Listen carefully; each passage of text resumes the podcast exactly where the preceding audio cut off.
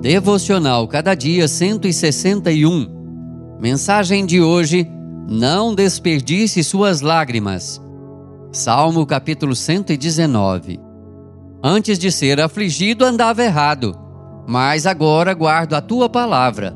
Salmo 119, 67.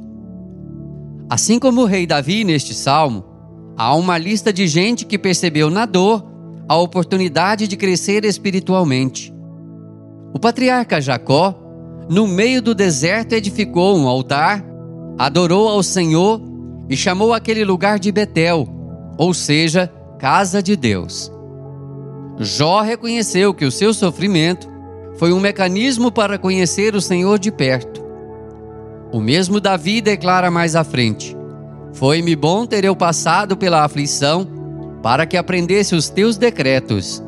Salmo 119, 71. O próprio Deus disse ao apóstolo Paulo que o poder se aperfeiçoa na fraqueza. Até Jesus, embora sendo filho, aprendeu a obediência pelas coisas que sofreu. Para que haja azeite, é necessário antes espremer a azeitona. Para que haja vinho, é imprescindível primeiro amassar a uva.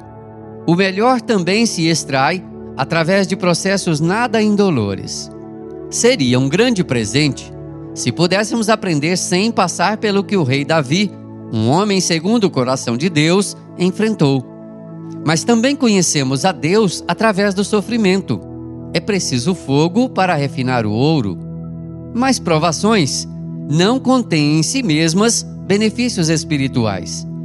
É a nossa resposta a elas que apontará as provações como uma porta para o nosso crescimento espiritual ou como uma profunda cova de ressentimento e amargura.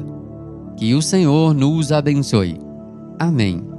Texto do Reverendo Juliano Cocaro, por Renato Mota.